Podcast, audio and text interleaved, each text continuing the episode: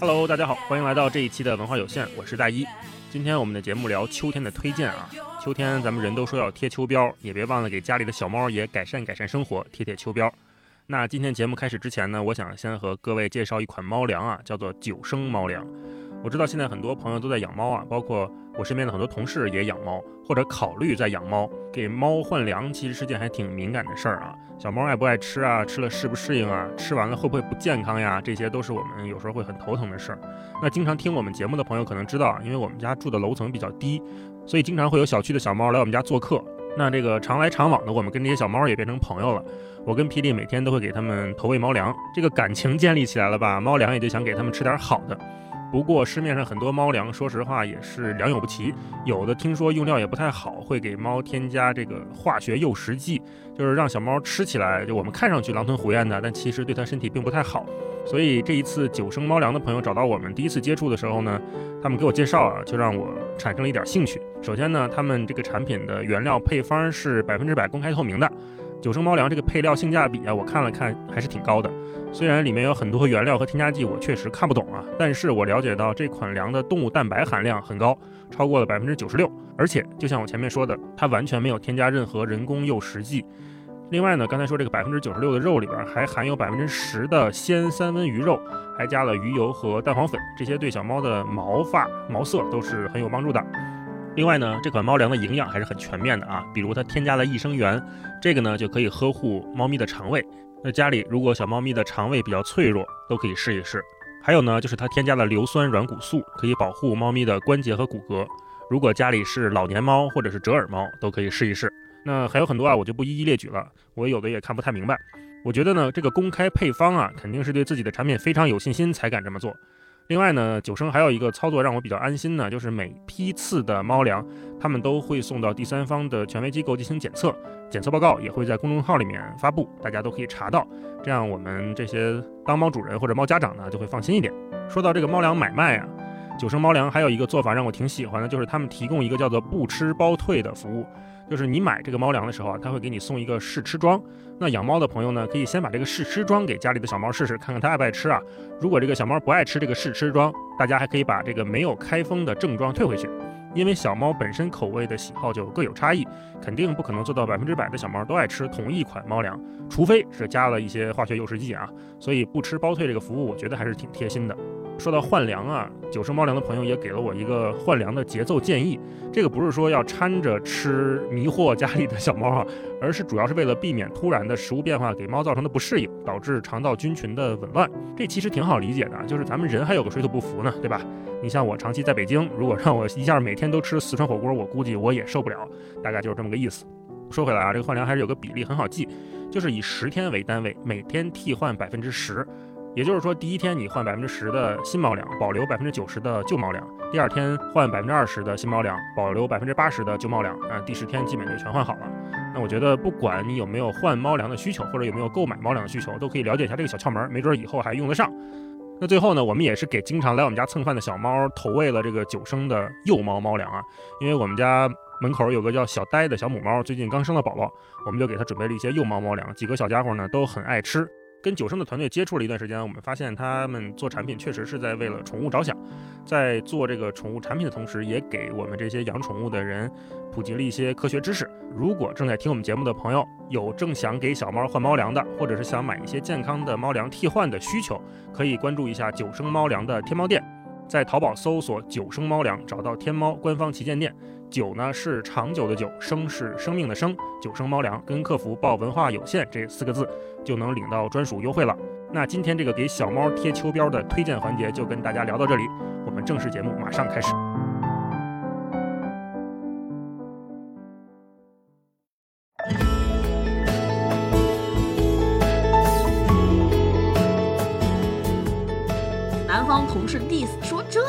是不是他们没吃过好的才觉得这好吃？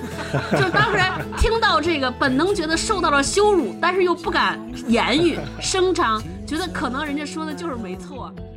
老师在介绍这个政策的时候，同时也会说，我们认为住校的同学的学习成绩都会不可避免的有所下降。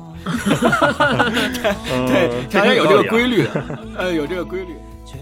当我们面对一个必定失去的结果，会很恐慌。但是，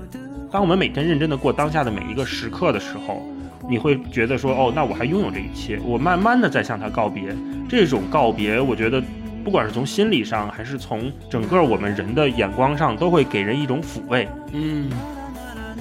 就是把普通的生活过出滋味来，其实是一个我们现在急需需要培养的能力。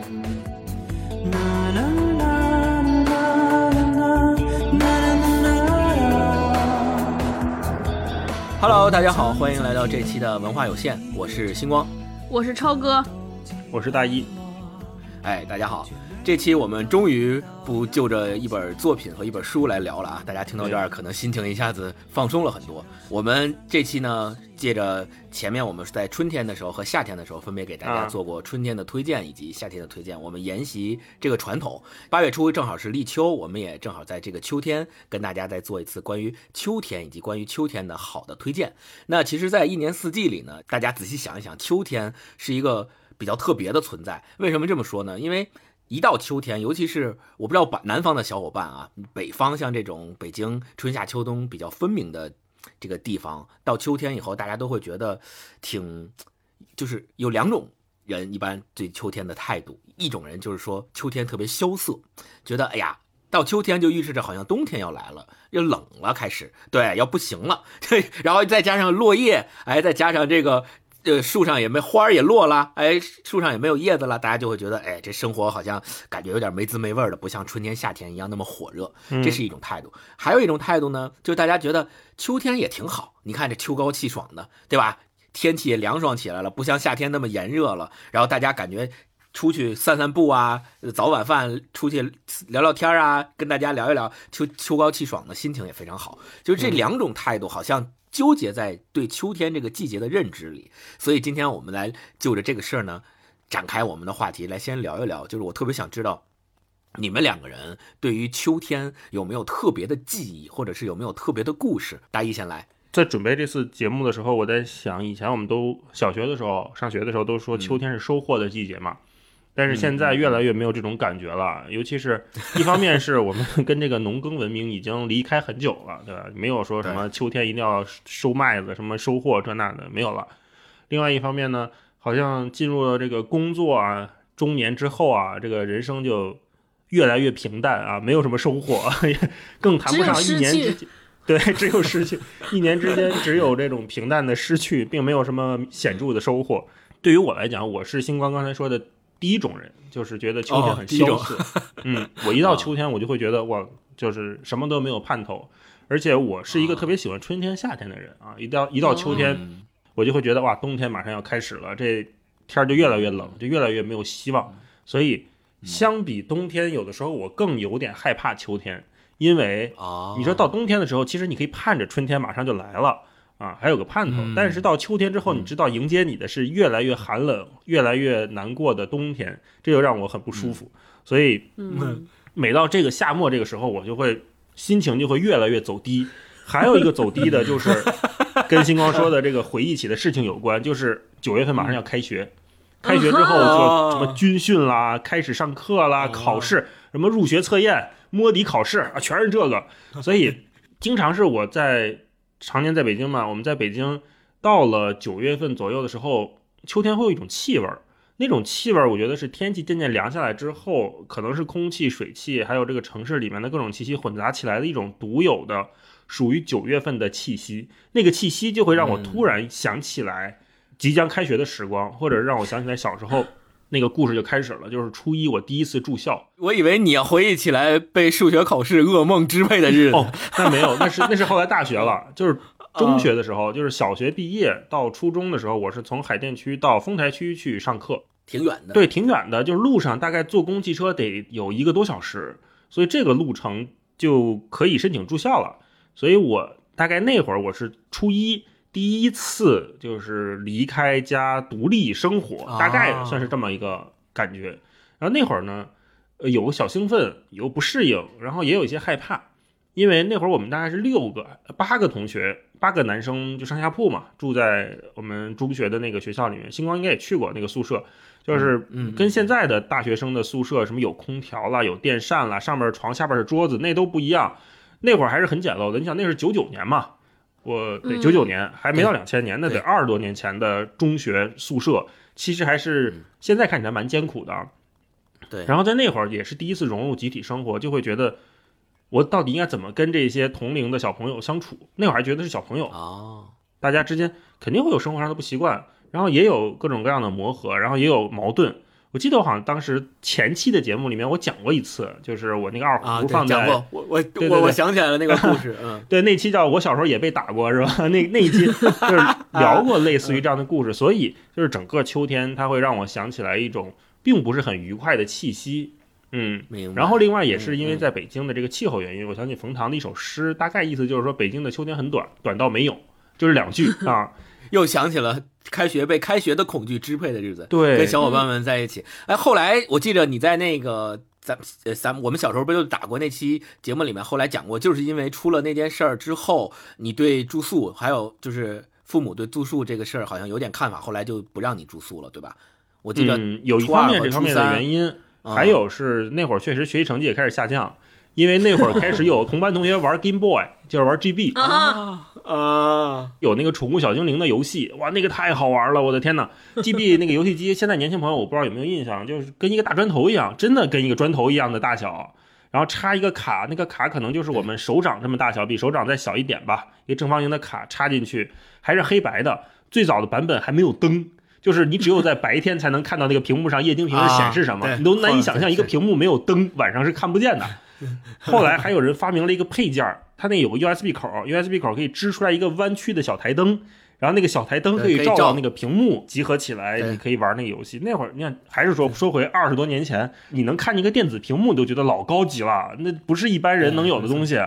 那一个东西大概三百多块钱，我记得，就借同学的玩儿。晚上回家了，把那个借给我，然后我晚上在宿舍里偷着玩儿，偷着玩又没有电，就没有那个没有灯，就拿手电照着照着玩儿。哎呀，后来那个沉迷了几天，但是就成绩就一落千丈。后来也觉得，哎呀，哦要不然就算了吧，别住校了，各种各样的也有不适应什么的，就就回来了。嗯，嗯对，，当时咱们学校对住校的要求还是有要求的，就是你学习成绩必须在班里排前三分之一，你才有资格住校。如果你本身学习成绩就在后面或者是在中腰部以下，都都不让你住校。所以，嗯一般能够有资格住校的，还都是学习成绩不错的。但是后来好像有过数据统计，就是就是好像家长刚去的时候，那个说家长问说我们孩我们家孩子那离学校远，能不能住校？老师在介绍这个政策的时候，同时也会说，我们认为住校的同学的学习成绩都会不可避免的有所下降。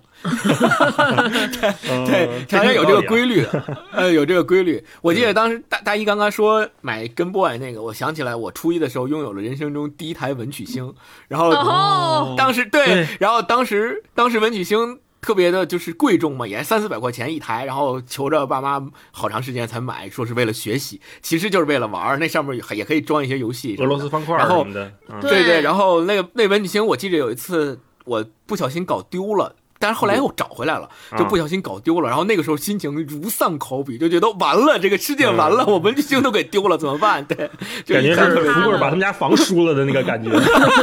对，就是可见那个时候对这种东西有多么的看重。没错，嗯，超哥呢？秋天有什么特别值得回忆的故事给大家讲讲？嗯，我跟大老师还有点一样，有点不一样。就我嗯到秋天就特别开心，就因为就是北方的秋天，尤其北京，包包头离北京也不远，秋天我觉得应该是我记忆中最舒适的季节。就就是就是那个词儿叫秋高气爽，就每次觉得天嗯特别晴朗。呃，然后走在路上，那个小风凉凉的，就觉得特别开心。然后也是、嗯我关于秋天的记忆，也是当年的开学。但是我哎开，学的我想问，心情包头的秋天啊长吗？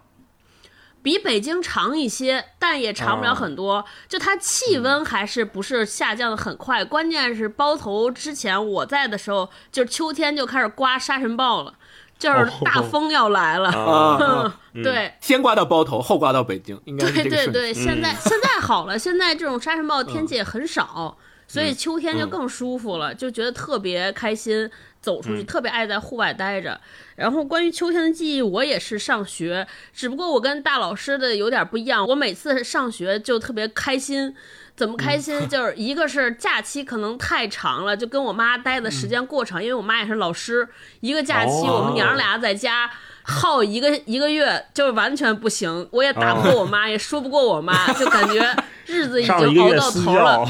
对，对，就是每天被二，就是我我就感觉是住了一个月的校，你知道，每天被老师看着，被教导主任盯着，然后上开学终于要解放了，所以特开心。然后上学之后第一件事儿就是现在上班了之后都是过年立 flag 嘛。就是新春立 flag，上学之前都是新学期要开始立 flag，因为上一个学期学的不咋地，说不行了，从这个学期开始我要 认真学习了。我跟你们说，我跟你们学一个看看，每年都是立这种 flag，然后每年也不行。我记得第一周每次开学的时候，老师会布置一篇周记，第一篇一定是新学期新气象。对，大概是这个意思，是吧？是。然后就是关于这个新立 flag，我记得我一高中同学一朋友说的特别形象，我不知道我在节目里边聊没聊过。他说，说我每年新学期、新学年都有新的都有新的开始和新的冲动。他说，比如我高一的时候，刚上高一，我觉得怎么着我也得照着清华北大考吧。然后到了高二说，哎，能上个一本就不错了。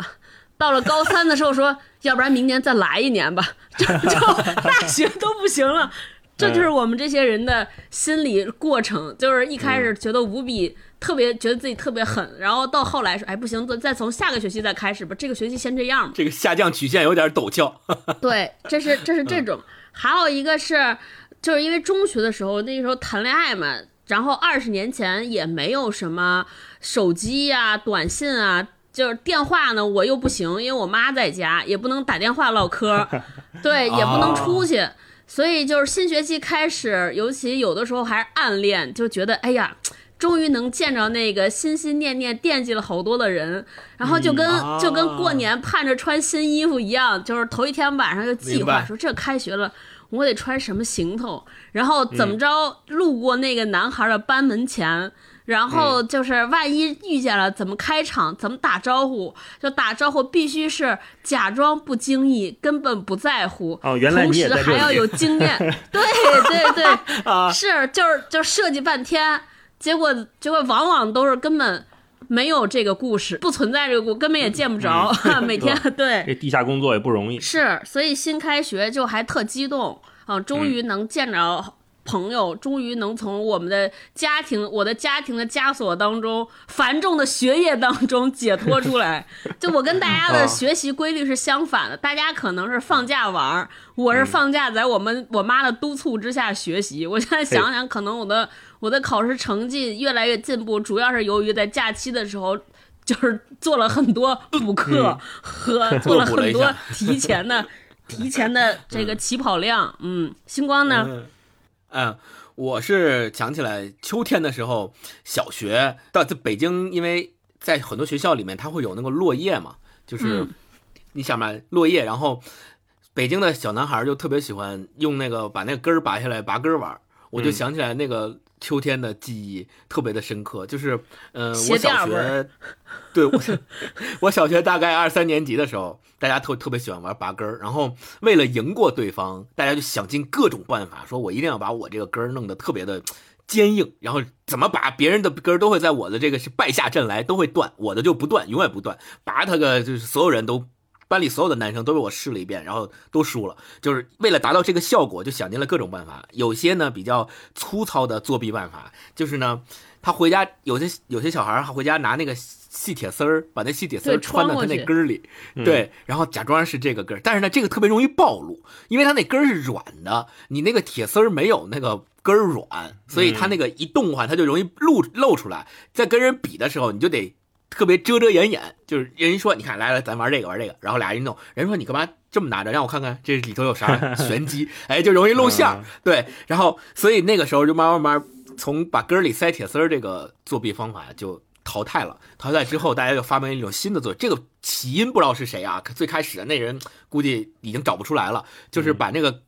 青的，还有是刚拔下来的、刚落下来的叶子的那种。就是绿的那个根儿，把它放到鞋里。就是 小学的时候，我们都穿运动鞋嘛，嗯，就是男孩穿运动鞋，然后穿的放在鞋里边，我们叫所谓的叫什么养骨，熏它，哦然后把它、哦对，就把它青色的、绿色的根儿熏成黑色的，然后拿出来之后，就感觉上好像比之前要坚韧很多。然后大家试，就不知道是大数据还是什么，反正大家说这样做过处理的根儿能够百战百胜。然后嗯，之后有一段风潮，所有的男生都用那个来。都用这种方式来做，后来我们就全班的几乎所有男生都玩这个，所以这个我是印象特别深刻。我记得，呃，有一有一天，因为我爸妈不知道嘛，就不知道我们平时在班里玩这个，然后我就把那个我收藏的那些根放到我的鞋里边，然后就穿回家了。穿回家之后呢，呃，因为到家要换鞋嘛，我就把鞋脱了放旁边，然后穿拖鞋在家活动，嗯，就没把那根取出来。然后后来我妈第二天早上起来的时候帮我整鞋，然后就发现我那个鞋里边塞了好几根那个树根儿，然后就特别惊惊奇，就问我说：“哎，你这个怎么回事儿？这这个是啥什么意思啊？放这里？”然后我还我还特别假模假式的跟他解释，我说：“哎呀，这个是我们的一个对吧？研究出来的秘籍，就是这么干可以让这个根儿特别的坚韧，然后我们跟人去拔的时候可以百战百胜。”对，然后我妈弄得哭笑不得，我妈就说：“你这什么玩意儿，多恶心啊！”就跟现在大一老师反应是一样的，对，就多恶心。不想跟你玩儿后来就说，对，后来就说别这么弄了啊，我还是会这么弄，但是只是每天晚上回家之前会把放在鞋里的根儿取出来，然后第二天早上再放进去，就不让他看到。对，这个印象我特别深刻。盘它，对，这个印象我特别深刻，就是拔根儿，然后就觉得感觉好像那个整个小学当时一到秋天，只要一到秋天，一定是率先风靡起来的活动，嗯全校都会被覆盖到的，就是这个。然后当然了，就是秋天再往后走就是冬天嘛，冬天就是其他的一些活动了。对，就我这个印象特别深刻。嗯，嗯，那会儿也真的是没得玩儿，真的就对是利用大自然的种种。哦，金光说到这个，嗯我想起我秋天特别喜欢干一件事儿，就是可能是秋末到初冬吧，就是很多叶子落下来之后，叶子就会在地上累积。那会儿大家这个环卫清理没有那么快的时候，那个叶子冻脆了。就很愿意去嗯踩它，对我不知道你们有没有那个习惯，嗯对，把它踩嗯碎，就是咯吱歘一下，咯吱的歘一下，特别治愈。像小时候嗯踩那个软包装啊，现在说这个嗯踩软包装，可能很多年轻朋友也不知道是在干嘛，呃，踩软包装的那个感觉，特别的有快感。我记得在北京钓鱼台国宾馆外头有一条路，就是墙外头好像有那个枫叶，每到秋天的时候，它都会往下掉嘛，掉，然后落铺的一地全是黄色的、红色的枫叶在一起，就特别好看。好多人专门去那儿去拍照，拍的照片特别好看。我不知道现在还有没有。银杏树比较多，很多种银杏哦，金色的。对，就嗯反正前几年是一直有那边有拍照的。然后另外想起来，秋天还有一个北京人经常干的一件事儿，就是爬香山。因为到香山、到秋天之后，香山的叶子就都变红了嘛，香山红叶是一个特别有名的景色嘛，所以秋天的时候大家都喜欢去爬香山，并且每一个去爬的人的目标都是一定要爬到那个最顶上，最顶上那个地方叫鬼见愁嘛，大概三百多米还是五八八百多米的海拔高度。好像是，然后爬上去是就是作为胜利，就是我们要爬到鬼见愁，每天都有。我记着，呃，我前几年的时候，学校还经常会组织那个秋游，去那个爬香山。然后现在能想起来的，对我来说印象比较深刻的学校组织的秋游，就是去香山，然后去。那个焦庄户地道战遗址有一次接受爱国主义教育，对我印象里特别深刻的就这几次秋游，嗯，而且那会儿去爬香山还会买那种纪念品，就是塑封的枫叶啊，然后把枫叶啊。枫叶放在里头啊，对，就小的各种各样的啊，上面边上可能还有毛笔写的什么印的什么字儿，什么友谊是是。地久天长什么这那的啊，可土了啊。当时老师教我们说，嗯，你们可以回家自己制作，把那个就是刚掉下来的叶子捡回去，捡好看的，然后回家按照这个方法可以制作成干枯的，就是已经脱完水的那个叶子标本，然后当书签用。然后老师拿出来一个叶子标本，说：“你看，这个就是我自己弄的。”然后我们就说：“哇，真好看，我们也要做。”然后第二天秋游去，然后捡了一堆树叶回来，捡完之后，老师说怎么做呢？就是夹在书里边，让它自然去脱水风干。然后就一本书里面每一页都加加加加一加一本书的叶子，完了你看吧，书都烂了，对，你看吧，那个叶子没做成，那个书整个都给沤烂了。然后就后来就知道了说，做这个东西千万不能用你还在读的书，一一定要用你已经不看的过期了的书来做。对，这个什么是字典、一个经验。词典这种巨厚的书。因因为因为那个叶子它是里边有水分嘛，你一旦放在书里边一加，时间长了，它水分出来就把你那个叶这个书叶都给它弄湿了嘛，就没法看，根本没法看，跟跟过了水一样。可以用同桌的练习册。同桌的练同桌的练习册可还行。对，嗯，那我们三个人回忆了一下秋天，基本上都是跟开学呀、跟学生时代啊、跟小时候玩的一些东西以及考试啊怎么有关的。接下来就进入我们的第二趴，就是跟春天、夏天一样的环节，我们沿袭之前的传统，在这一趴里面，我们三个人会轮流向大家推荐适合秋天阅读的一本书、呃，一部电影、一首歌、一个电视剧。一种吃喝，然后这一次秋天的特辑里面特别加了 一个推荐选项，就是一个旅行目的地。特别要说一下，为什么我们要有这个考虑，是因为现在大家也都知道，新冠疫情第二轮好像又有来势汹汹的感觉，德尔塔变异啊什么的，然后全国很多地方不是第二轮，已经第四波了。是吧？全国很多地方也都开始就是又进行了这个中高风险地区啊，然后各种旅行的限制。然后从新冠肺炎刚刚开始爆发到现在，很多人肯定也都没有出去，就是国内不要说国外了，国内很多地方的很多旅行的计划都没有能够成型。所以我们也希望能够在这次秋天特辑里边，通过我们三个人推荐的这个旅行目的地，让大家对这个事儿还能够心存希望，能够嗯大家一起来祈祷说。呃，新冠疫情这个事情能够赶快过去，让大家能够使使我们心目中的这个旅行目的地能够尽快的成型，尽快的过过干瘾实现它。对，是嗯 OK，那我们现在就开始从呃一本书开始推荐，嗯、还是从大一老师先开始吧。嗯，嗯好，这次我还真想了一下，我本来想推荐林达的那本《扫起落叶好过冬》，啊，因为那个书名儿就特别的嗯秋秋天，对那后来？呢？对我翻了一下那个书，可能还是讲美国各种历史故事为主，跟秋天的感觉没有那么的强，或者跟我们现在的生活还是有些隔阂的。嗯我就想到了另外一本书，是博尔赫斯谈话录。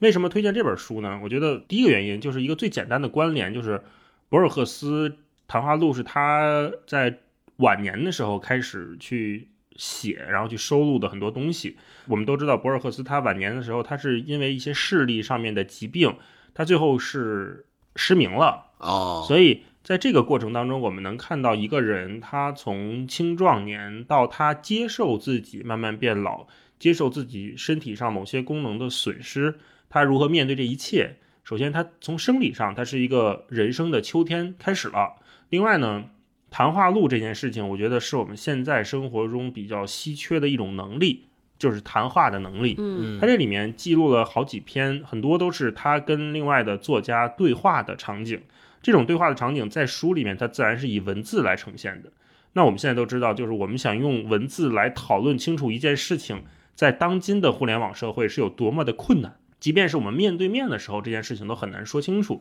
对，那在文字这个语境下面，我们怎么能重回、重新拾起谈话的能力？从这本书里，我是能看到很多我们慢慢丧失掉，但是没有太在意的品质的。那我给大家念一小段，好，这一段是他跟卡维特的一段对话。卡维特问他说：“失明给你带来了什么变化吗？”博尔赫斯说：“因为我发现我是在逐渐失明，所以我并没有什么特别沮丧的时刻。它像夏日的黄昏徐徐降临。那时我是国家图书馆馆长，我开始发现我被包围在没有文字的书籍之中，然后我朋友们的面孔消失了，然后我发现镜子里已空无一人，再以后东西开始模糊不清了。如今我还能分辨白色和灰色，但是对两种颜色我无能为力，黑色和红色。黑色和红色在我看来都是棕色。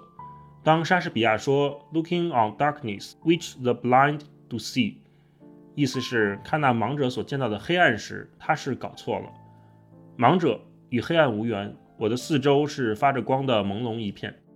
卡维特说：“发着光的朦胧一片。”博尔赫斯说：“浅灰或浅蓝色，我说不准，太模糊了。我要说的是，现在包围着我的世界是浅蓝色的。”卡维特说：“浅蓝色。”博尔赫斯说：“但是就我所知，这也许是灰色。”卡维特问：“在你知道了你正在失明时，你是否尽量以你最快的速度阅读一切呢？”博尔赫斯说：“没有。当然，我本应该那样做。从那时，从革命的1955年起，我便更多的重读旧书，而不大读新东西了。”卡维特问：“是不是读盲文，并且有人把书读给你听呢？”博尔赫斯说：“不，我从未试过盲文。不过我坚持着读我小时候读过的书。”大概就是这么一段。嗯我在想，呃，为什么博尔赫斯他没有说感到恐慌或者特别沮丧，而是因为他认真的在过每一天，他认真的在过当下。有的时候，我觉得，当我们面对一个必定失去的结果时候，比如我们必定变老，我们必定会失去健康的身体，我们必定会失去身边熟悉的感情的陪伴的时候，我们看到那个最终的结果会很恐慌。但是，当我们每天认真的过当下的每一个时刻的时候，你会觉得说，哦，那我还拥有这一切，我慢慢的在向他告别。这种告别，我觉得不管是从心理上，还是从整个我们人的眼光上，都会给人一种抚慰。嗯你不会突然就失去。有的时候我们可能会逃避，对吧？就是说，那我就不想这个事儿了，那我就不面对它了。但是，一旦这样的话，当那个结果突然降临的时候，我们很多时候很难接受。嗯可是，当你真的认真的在品味自己的生活，或者是你认真的在珍惜现在还拥有的一切的时候，过好当下，这几个这个字很俗，但是它真的能给我们去应对未来的不确定和那些必然的恶果，给我们一些安慰。我之前还听就是骆以军聊，他说为什么就是中国或者很多地方会有头七，或者是这种七七四十九跟遗体告别这样的风俗，其实它也是一种古老的心理学，就是我每过七天我跟这个人告别一次，每过七天我跟他再告别一次。当过了七七四十九或者过了三七二十一之后，生者会慢慢的放下。那我们都知道，这个死亡其实给带来最大痛苦的是给生者遗留下来的无法处理的那种问题。当这种问题被拉长在被平摊到一个时间维度的时候，我每天都去面对一点点，更释然或者更坦然的面对那个那个事情真正发生的时候，会给我们带来的冲击，会让我们自己好受一些。嗯嗯嗯，对，看博尔赫斯谈话录，当然我们知道他是在即将失明的时候写下这一切，记录这一切，在谈论这一切的时候，我知道他想通了。那我在看这本书的时候，我也能从很多他的博文强制里面看到非常大量的智慧，包括他随便就可以引用某个诗人的话，随便就 Q 到了叶慈的一句诗，嗯，真的非常美啊！我推荐大家如果有兴趣的话，可以看看这个，就是在人生的迟暮之年，知道一切即将发生的时候啊，即知道自己的冬天马上就到的时候，我怎么面对这一切？刚大一说到的那个提醒我，其实咱们怎么样去对待自己在生活中遇到的这些事情，其实跟咱们秋天做这个推荐还是挺契合的。为什么？如果我们把一年四季春夏秋冬按照起承转合这个方式去一一对应的话，其实秋天恰恰是处于一个转折，处于一个呃过渡这么一个部分。为什么很多人觉得秋天好像没有春天那么？浓烈没有夏天那么炎热，也没有冬天好像不是很极端，它处于一个中间的地带。但其实我们仔细去想，如果人生当中没有这样类似于秋天的中间地带存在的时候，其实也挺难过的。接着星光那个，我补充一小段儿，就是这个书里面的一段，我觉得他写的非常好。他说：“此时此刻，我想起华兹华兹说过的话，诗歌来自诗人心情平静时对于往昔情感的追思。这就是说，在我们品尝喜悦、忍受痛苦时，我们仅仅是忍耐；不过，在我们后来回忆这一切时，我们就不再是当事人，而是观察者了、旁观者了。按照华兹华斯的观点，这是引发诗歌的最佳心理状态。嗯，那我们看看超哥给大家推荐一个适合秋天阅读的书。嗯嗯，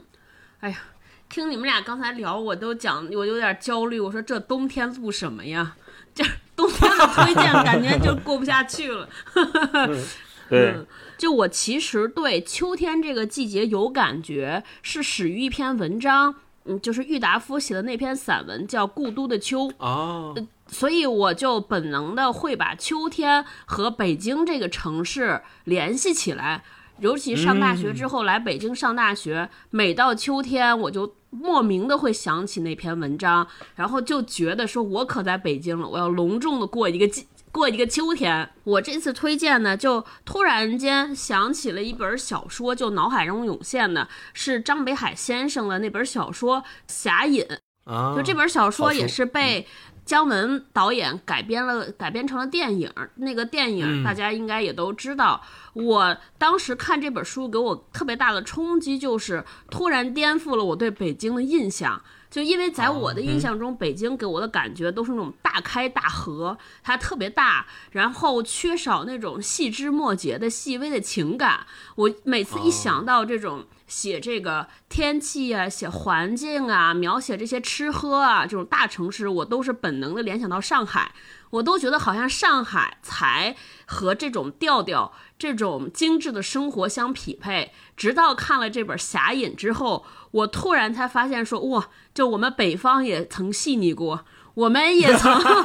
没这么粗糙过过，讲究过，对，嗯所以当时看这个让我觉得特别的、特别的高兴，就突然觉得我们也立起来了。这个故事很简单了，就是一个大侠复仇的故事。因为设定在民国之后，所以它整个的复仇的过程中夹杂了很多对于比如说老北京啊、老北平这吃喝玩乐各种人的描写。所以我那个时候突然间就让我回，就是画面感极强。我给大家分享几段，这真的是我第一次看见有人这么描写北方，我就觉得哎呀，还特别好。我先念一段儿，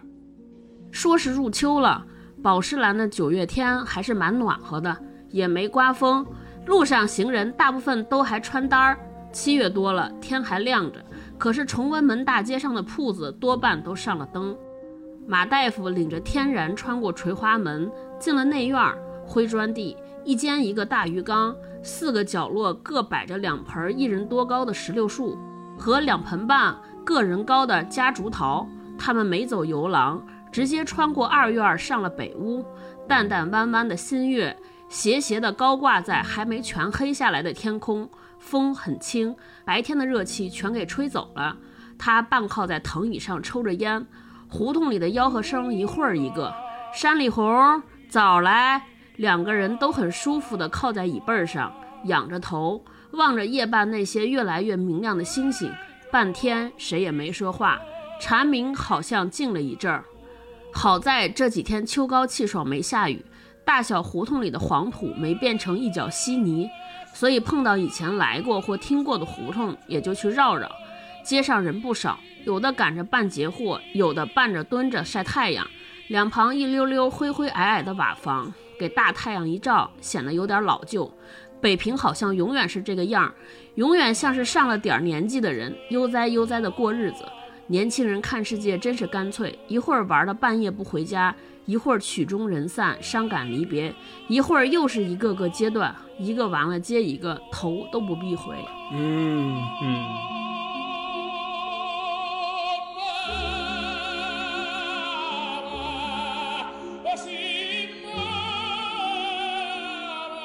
我就是看，就是他经常有类似这样的描述，而且就是看这个小说，我才知道北京原来有这么多好吃的。嗯，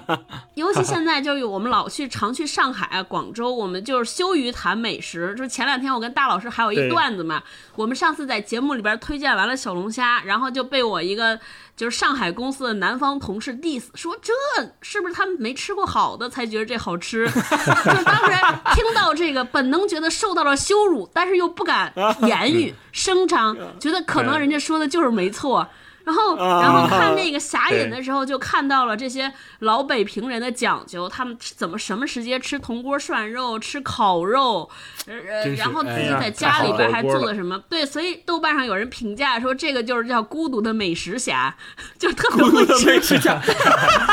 会吃会喝。啊，啊，所以我就觉得秋天的时候配着这本小说看，就觉得特别有感觉啊。大老师，超哥刚才说那个，我想起侠隐，我不知道是侠隐还是听姜文说，啊就是他那个小说里面说老北京人出去，哎，说干嘛去啊？说今晚包饺子。说为什么包饺子呀？来了瓶醋啊，我得啊就为这口醋，我得包顿饺子。说这这是老北京讲究的吃法啊，不是说我这吃饺子蘸点醋，他那个 是倒着来的。嗯，而且北京人说这个讲究和将就差别还是挺大的。想起当年 mini 的那个车的广告，嗯，它是到北京簋街有一个小的涮羊肉馆，叫裕德福，嗯，那也是一老北京大哥开的。那个人物杂志还采访过他，就是比较老派的铜锅涮肉，然后它切那个羊腿肉，它是切完了那个肉是对折的，嗯，然后你可以把它翻开，它一片儿非常薄，然后放在铜锅里面涮，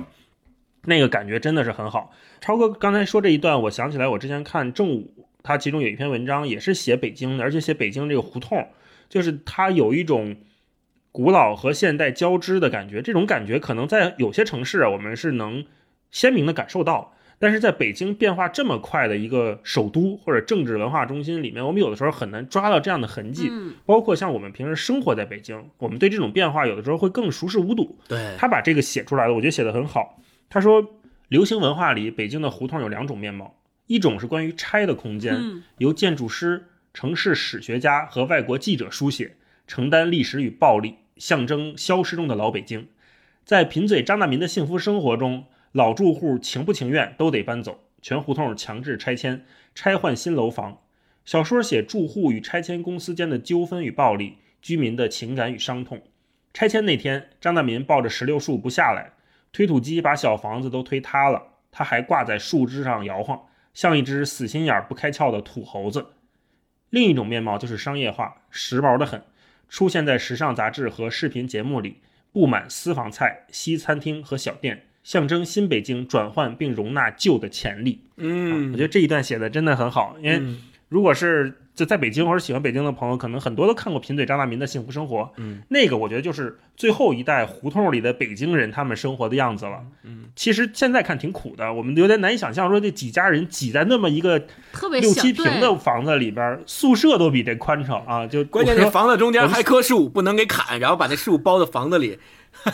哎，对，那是他后来想辙嘛，说他这实在是没地儿了，他去我去院里盖个房子盖个，房子，他们家搬到那儿去了啊。但是之前他们几家，他们一家人的六口吧，还是几口，都住在两间房子里，盖上下铺，甚至两个双人床是并排放着的，对，住两家儿，中间隔一板儿。嗯哎呦，真是，是那会儿北京人是那么生活的，啊。没错。这要搁现在拆迁，他那自己盖那房子都不能算面积，这叫私搭乱建、小产权房，不能算面积的。哦对，是是。嗯，刚才超哥和大一都推荐了，我来推荐一本星光来一段，嗯，你来吧我。推荐一本适合呃秋天读的书。其实我的推荐的逻辑跟超哥的逻辑是一样的，就是秋天一想到秋天，就感觉说，哎呀，生活在北京，天高气爽，然后很多吃食，很多老北京人。在秋天的一些活动，包括吃什么，包括去哪儿遛弯什么的，就想起这个，然后我就也想推荐一本跟北京这个城市关系很密切的一本书，就是北岛的《城门开》。嗯嗯，对，北岛呢是原名，他这是他的笔名，原名叫赵振开。他是一九四九年的时候生在北京，他就是传统的非常典型的北京人，北京孩子，从小在北京长大。他现在呢是在香港住，然后一直其实成年之后，呃，三十多岁的时候就已经到海外去了。后来他就是一直是作诗嘛，大家非常非常有名的，大家耳熟能详的那句，对吧？这个卑鄙是卑鄙者的通行证，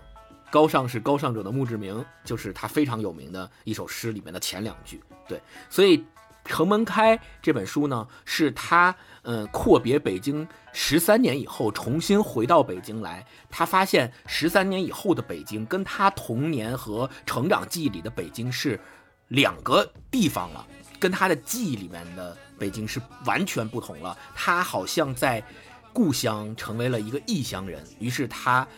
在十三年以后回来，重新又回忆起他在北京成长的历程。北京的土著有一点点感伤。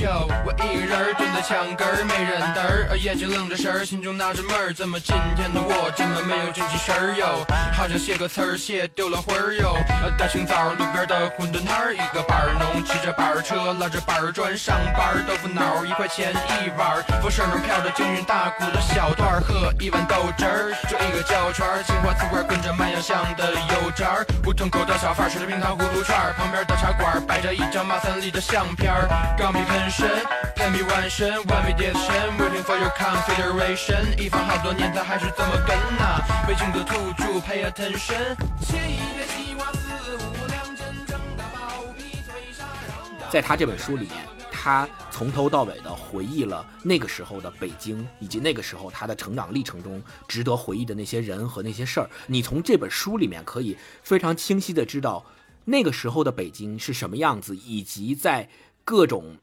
呃，不管是环境，不管是历史、政治各种方面的这个共同作用之下，形成了他的独属于北岛这个时代人的特殊的记忆。然后特别好的一点就是，我特别喜欢这本书里面的最后一篇文章，叫《父亲》，就他写的是回忆他的父亲以及他跟他父亲之间关系的变迁。因为其实，嗯，可能每一个男孩子吧，他跟父亲之间的关系一直都是贯穿一生的主题。呃，尤其是北岛，他后来从事文学、从事写作，跟他父亲。也有千丝万缕的联系，并且在他青春期的时候也很叛逆，很多次他父亲非常生气的跟他吵架，说你你你走吧，你离开这个家，我你别再回来了，就吵到这种程度。但是最终等到他回来，他他都到国外定居了，后面最终跟他父亲取得了和解。然后这里面就是特别感动人的这篇文章里面，他写到有这么一段，我跟大家分享一段。他说，他告诉我。他问医生火化疼不疼？他试图用幽默的方式面对死亡。二零零三年元月十一日星期六，我像往常那样上午十点左右来到三零四医院病房。第二天我就要返回美国了。中午时分，我喂完饭，用电动剃须刀帮他把脸刮净。我们都知道，最后的时刻到了。他舌头在口中用力翻卷，居然吐出几个清晰的字：“我爱你。”我冲动地搂住他，爸爸，我也爱你。记忆所及，这是我们第一次，也是最后一次这样说话。然后他父亲就去世了，然后他就返回美国了。所以这个这段就是读起来非常的感动，因为在这篇文章里面，他真的是非常真诚地讲述了从小到大他跟他父亲之间关系的变迁，以及他们两个之间是怎么样最终取得了和解，是一个压轴之作。我为什么要推荐？这本书，第一是因为它跟北京有千丝万缕的联系，第二恰恰就是因为最后一篇这篇文章是，呃，北岛把他自己浓郁的感情和克制的语言取得平衡的最好的一篇。我认为在秋天这个季节里面，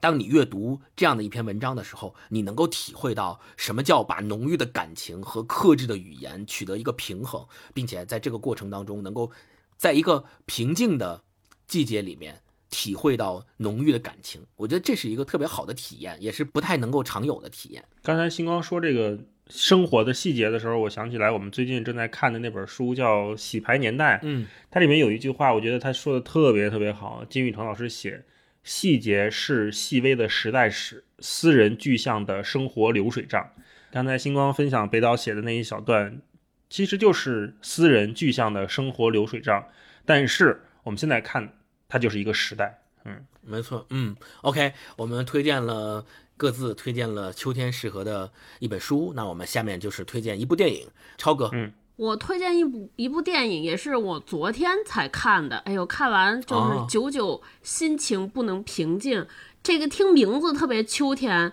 叫《秋日奏鸣曲》，是一个特别特别老的电影，就是老到我一说这个主演的名字，大家就知道年代了。这个主演是英格丽·褒曼。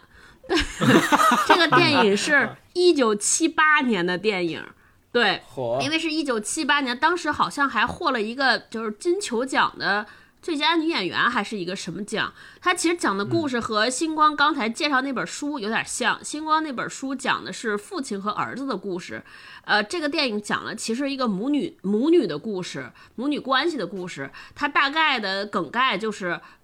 呃这个母亲英格丽·褒曼扮演的这个母亲，她是一个非常著名的钢琴演奏家，全球全年四处四处奔波，给大家进行就是开演唱会、开这个演奏会啊什么，在外边奔波。然后他们这个家庭在外人看来觉得特别光彩夺目，呃，就是又收入又好，然后有艺术之家。这个女儿从小受到艺术的熏陶，就非常好，但是。就这个故事讲的就是，她的开始阶段就是讲母亲的第二任丈夫也离开这个世界了。呃，这个女儿写信让妈妈来到乡下来度假，平复一下心情。我当时觉得还说会会是一个特别温暖的电影嘛，而且名字也都这么优雅。结果发现完全不是，就是母女的战争。这个母亲来过节、来度假的这个过程中，发生了一次激烈的争吵。这个女儿在一个深夜，借着酒劲儿，把她自己对母亲的怨恨和母亲对整个家家庭的伤害和盘托出。最狠的是，到最后也没有和解。就这个故事讲的就是。我看有些人概括他们的观后感，就观后他们认为说，这就说明了家庭有的时候往往是世界上最寒冷的地方。我当时看的我就是特别，都特别起伏。家不一定是让你习惯的地方。对，嗯，但到最后也没有和解，甚至这个母亲在路上说了一句特别。特别寒冷的话，因为他们的二女儿就是家里边二女儿身体上有比较严重的疾病，她有点像是有失语症，同时可能还伴随着瘫痪。然后这个母亲和她的经纪人走在路上就说：“说她怎么不死呢？”就说这个二女儿，嗯，对我当时看的我真是毛骨悚然。第一给推荐给大家，其实第一是看这个，我觉得他们演演的非常好，就有一场对手戏，因为母亲是钢琴演奏家，然后他就是想让女儿在他面前弹奏一首曲子，是一个肖邦的曲子。你想想，一个普普通的女儿就是一个非常普通的乡村的教师，她弹的钢琴，在一个演奏家面前弹钢琴，带着多大的压力？对，就是那场对手戏之间的张力，我觉得特别好。第二个就是看完这个电影，让我也重新思考了一些家庭的亲密关系。其实有的时候我们都在讲说家庭的亲密关系会对我们造成伤害，甚至有些人可能也会像这个片中的女儿一样，找一个合适的环节或者找一个合适的时机，向父母和盘托出，就是曾经的家庭对自己的伤害。那看完这个之后，我就觉得好像似乎也没有必要。我们上次聊那个蛤蟆先生去看心理医生也讲过，过去的事情可能就会就是过去了，而且有的时候父母也是无能为力的，他对过去的事情也是自己在无知的状态下或者无意识的状态下造成的创伤，那不如自己疗伤就好了。就像像这个电影里边造成的二度伤害，我觉得这个特别可怕啊。嗯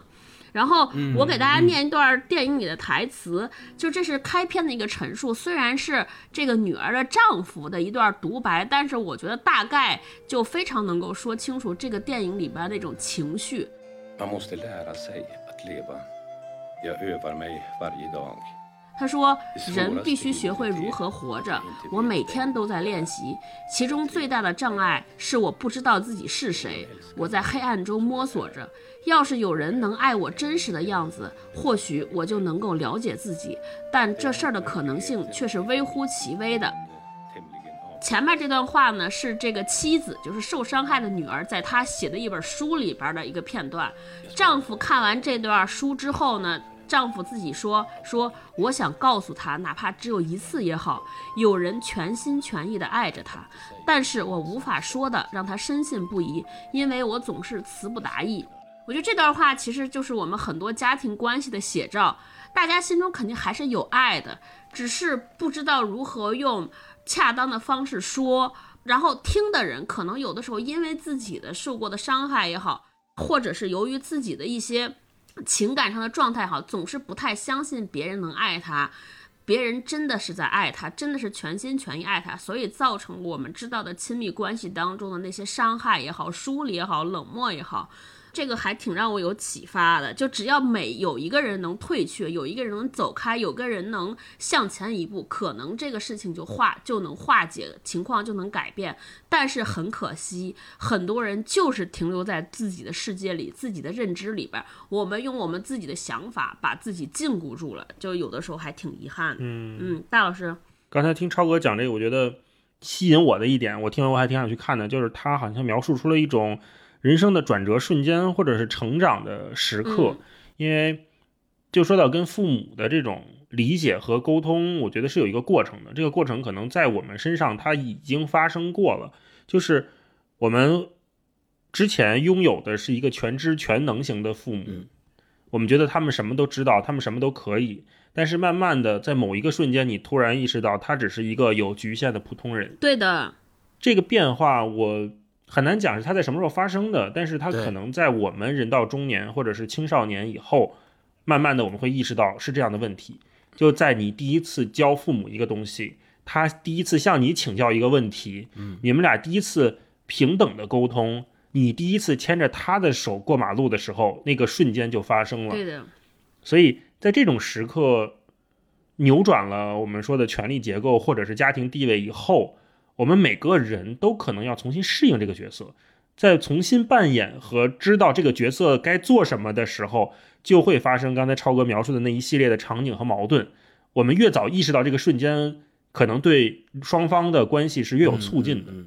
对，这又又 Q 到了秋天作为一个过渡的季节和转折的意义。因为秋天，我为什么推荐这个电影呢？就秋天，其实因为现在有很多的假期，包括还有中秋节，所以大家就是秋天，在我印象中又也是一个跟家特别相关的日子。尤其当年就是巴金老先生那部特别著名的作品叫《家春秋》，嗯也是和这个有关系。所以有的时候秋天是一个我们强迫我们要开始回归家庭，尤其回到和父母原生家庭，提供了更多的机会和他们在一起。所以我觉得，就是秋天是一个特别好的思考亲密关系和处理和家人关系的这么一个季节。对，嗯，因为在现代社会以前，其实到秋天就意味着冬天马上就要来了，很多时候你要回归家庭，开始准备过冬了。这个时候，猫冬了，对，没错，你跟家人之间的关系，这个就非常重要，而且成为了秋天凸显出来的一个你急需解决的问题。因为马上你就要大家一大家子在一起要过冬了嘛，嗯，就这个问题会在秋天更加每天大眼瞪小眼儿也不知道干啥，那就吵架呗。呃超哥推荐了一部电影，然后接下来我来给大家推荐一部电影。嗯、咱们大家都说叫《伤春悲秋》，你看一说这个事儿，刚才超哥推荐这个电影也有一点小小的伤感在里面。对，我推荐的这个电影呢，也是一开始的时候，它基于的剧情和故事是一个比较让人伤感的剧情，叫《特别想非常近》，美国电影。它的主演是桑德拉·布洛克，就演《地心引力》的那个女演员和汤姆·汉克斯。当时看到的时候，我就发现说，哎，我是被他的艺名吸引的。这个艺名就叫《特别想非常近》嘛。然后，呃，对，豆瓣网友有一个搞笑的艺名叫“忒想贼近”，然后，然后，然后我就说，哎，我说这个应该是一个挺好看的，因为大家都愿意给这个名字译一个。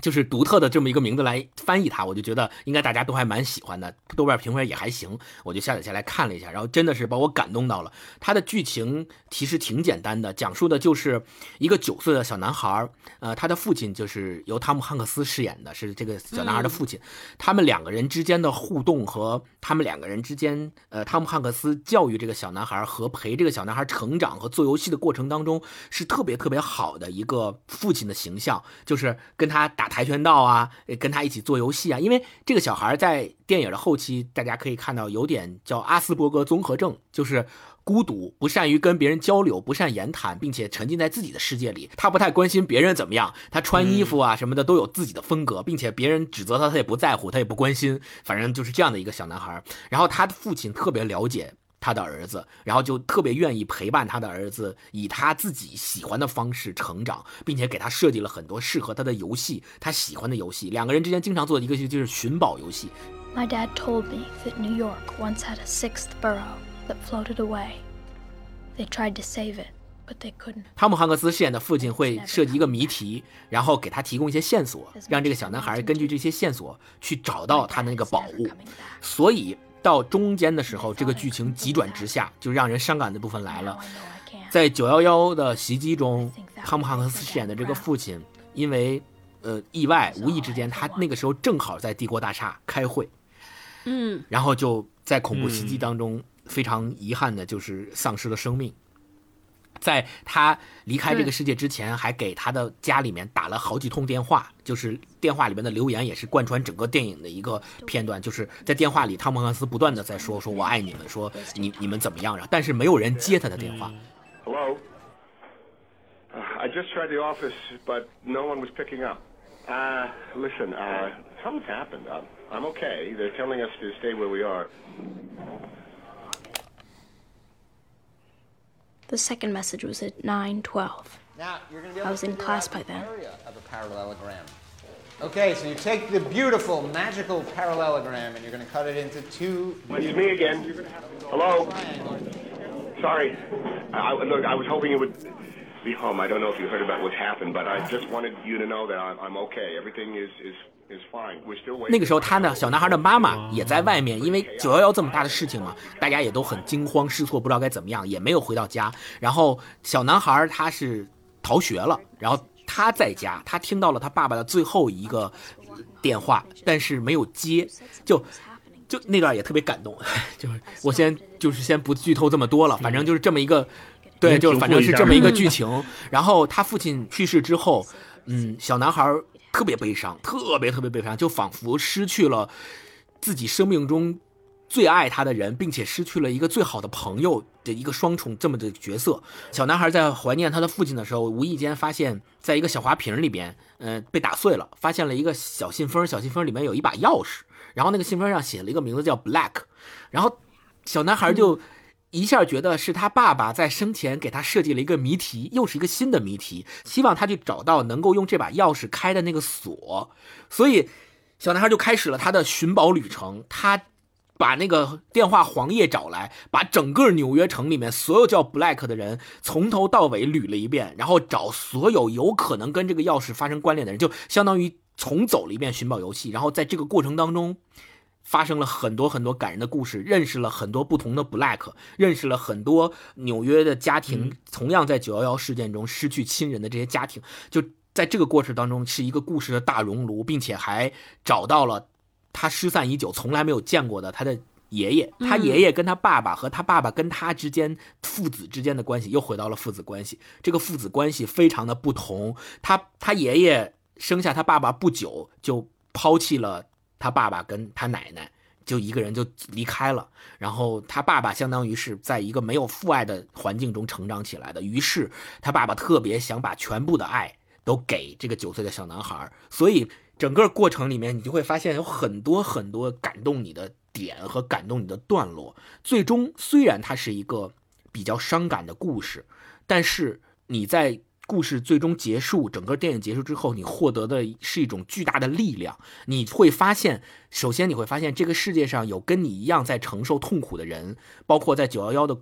事故当中，很多人都失去了至亲至爱，这是第一点。第二点，在失去的时候，我们怎么样面对这些失去，并且他爸爸。虽然离开这个世界了，但是依然影响着这个男孩，并且在寻找那把那个锁的过程当中，他爸爸最终留下了一句话，就他告诉这小男孩叫奥斯卡，就他告诉奥斯卡说：“你永远不要停止寻找。”我觉得就是这个理念和这个方式就特别特别的让人感动。等于这个秋天吧，我认为我看的一部非常非常感人，并且你能够从这个电影中获得力量的这么一个电影。嗯，大一老师给我们推荐一个电影。大老师的推荐，嗯，接着星光那个说伤春悲秋啊，我觉得这种伤和悲啊、喜怒哀乐里面的喜和哀，现在都是我们比较欠缺的一种嗯情绪。我们现在特别擅长的情绪就是怒和乐，嗯，那种比较极端的，突然一下就打到了天平的两端，特别强烈的情绪在我们的生活中特别的多。灰度空间里面的感情的体验和琢磨会变得有点少，嗯这是挺可惜的。我觉得为什么很多现在日剧或者是日本电影，很多时候大家愿意拿出来截图，或者之前我们聊板垣瑞二的时候，他很多台词大家都觉得哇太经典了，我愿意拿出来。我觉得就是因为他还在比较细致的观察生活，然后能把那种极端情绪以外的那种细节，对，还能把它讲解出来，能让人产生共鸣，这就让很多内心比较敏感或者是乐于观察生活的朋友能产生说哦，还有人跟我一样这种感觉，这种感觉是很好的。超哥推荐了一个七八年的电影嘛，我推荐一个二零二一年的呃 今年的电影，就是板垣瑞二编剧、四重奏的导演土井裕太导演的《花束般的恋爱》哦，这个日本电影。前两天刚看完，我觉得这个日本电影它的故事也不复杂，其实讲的就是一对情侣从大学时候认识，相处了五年之后，他们遇到了一个瓶颈期。那瓶颈期之后，他们要如何处理这段感情？大概就是这样。它里面有很多板垣瑞二式的金句啊，我看在豆瓣上还有很多朋友愿意把它截屏出来，比如说。他会说，爱情容易变质，是有保质期的。如果过期了，就像意图取得一场平局，不停的在传球。比起一个人的寂寞，两个人的寂寞更让人难受。嗯那他很会抓这种情绪。还有就是，说恋爱就像派对，总有一天会结束。我没打算将这场恋爱变成仅此一晚的派对。虽然爱情的存活率极小，但我的爱情会活下来。你看这样就是非常非常的怎么讲有朝气，然后又是一种能把东西讲清楚的感觉。然后他这还有一段是说他们在刚恋爱的时候，他说他打工结束后，我会在车站等他，步行三十分钟的回程变成了我最珍惜的时间。啊，这样的情绪在这个电影里面非常多，但是这个电影最后他还是，嗯，我觉得他是不能说是悲伤的结局，但他确实这两个人最后他是不是走到了一起，观众可以，观众朋友们可以自己去看啊。我看到了一种久违的细腻，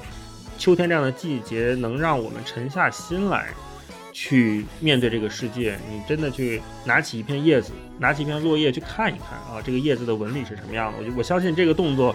我们几个人起码是得有十几年没有做过了。像星光刚才前面说的，小时候拔根儿是吧？我仔细的研究每一个根儿的这个粗细，它的这个水分。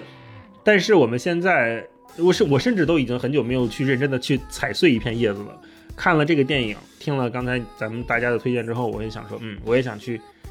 把自己投身到这个环境里面去感受它一下。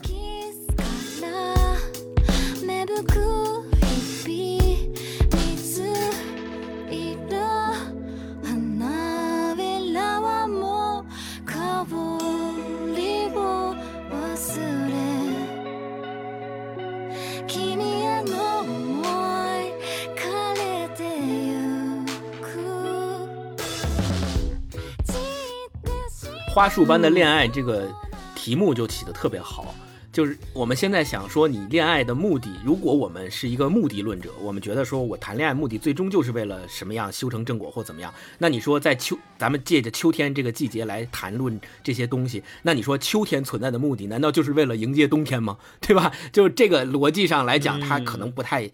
不太合适，就是你更应该是说，你现在是秋天，我们应该对，我们应该去体会、去享受秋天带给我们的种种感觉。我觉得这个才是正常，才是对的。嗯嗯。下面我们来推荐一首适合秋天听的歌。那我先来给大家推荐，我我来给大家推荐的一首适合秋天的歌呢，是周杰伦的《风》，枫叶的枫。哦、哎呀，是不是跟你们有谁重了？撞题了啊，跟我想的 一模一样。嗯，这个也是。非常切题的一首歌，然后也是希望大家能够把以前喜欢周杰伦的，能把这首歌重新找出来，然后再沉浸在他营造的这个氛围里面，去感受这个即将岁末的秋天。乌云在我们心里刻下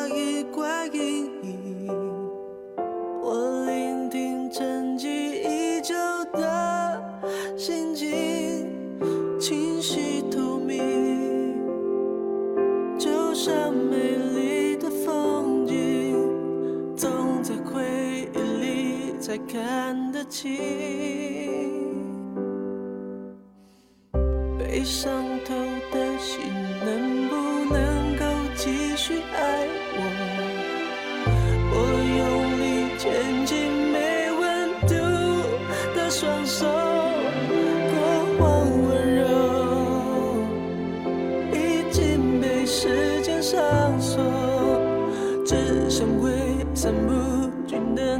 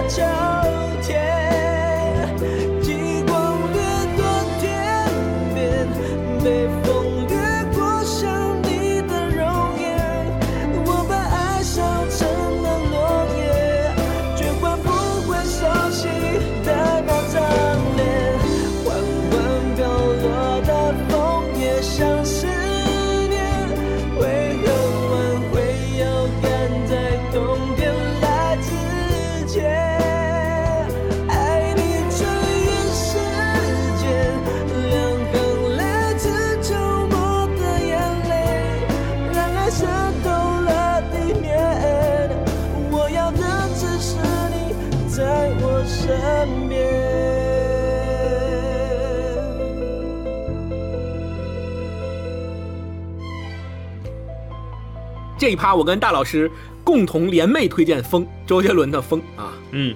好，那看看超哥，我我推荐的更老了，我跟你说，这个绝对是暴露年龄的一期。我推荐一个就是小柯写的一首歌，叫《日子》，就是贫嘴张大民的生活幸福生活里边那个片尾曲，哎我特别喜欢小柯的这首这首歌，对。嗯，特别喜欢，就这个歌音乐，就是它有一个前奏，我不知道我听的对不对，我感觉那个好像是 mi re do so mi re do so，，就是进的时候，就是那个那个前奏就特别像我们那个生活的时间在点点滴滴的过，就非常平缓。前奏完了之后，小柯有一个哼唱，就哒哒哒哒，我觉得就特别像秋天有一阵风从窗户里边吹过，这种凉凉爽爽的感觉。然后他接着就是那几句词儿，我觉得。哎呀，太会写了，怎么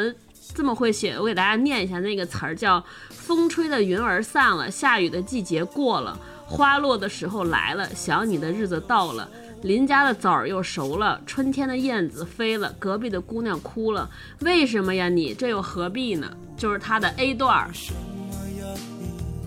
这又何必呢？爱你的人儿来了。走了，孤独的云儿飘着，是谁在不停地唱着？爱你的人儿来了，你爱的人啊走了，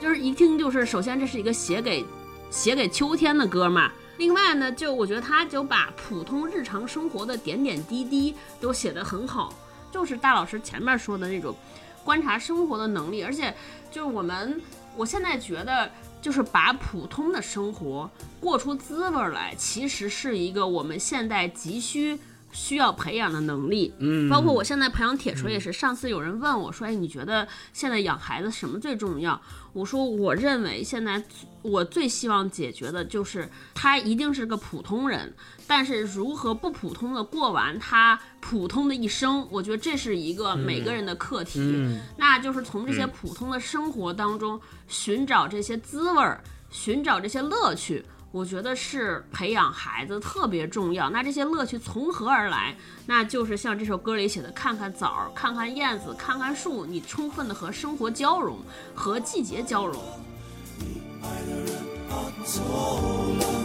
孤独的云儿飘着，是谁在不停地唱着？爱你的人儿来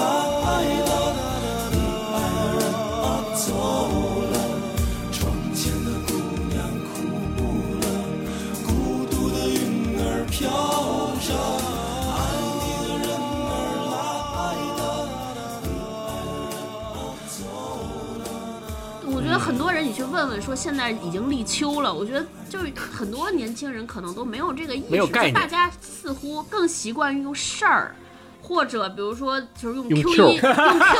对 哎，来度量时间，然后用这些，比如说，我想我什么时候能买得起一个东西，我什么时候挣多少钱，用收入来衡量自己人生的阶段，对吧？我的又升职了，我的职位来作为一个尺来比量，用这个气温的变化来衡量生活。我觉得就是回归后一种丈量尺度，可能是变幸福、觉得生活有滋味的一个开始。错嗯，就多和外界接触，我觉得这是一个特别，所以就隆重推荐这首歌。。那我们推荐完歌，我们来推荐电视剧。大一先来推荐一部嗯适合秋天看的电视剧对。这个我真的想了很久，我没想到哪个电视剧真的特别适合秋天看。嗯但是说到这个人生迟暮这个感觉，我就想推荐《绝命毒师》啊给大家看看。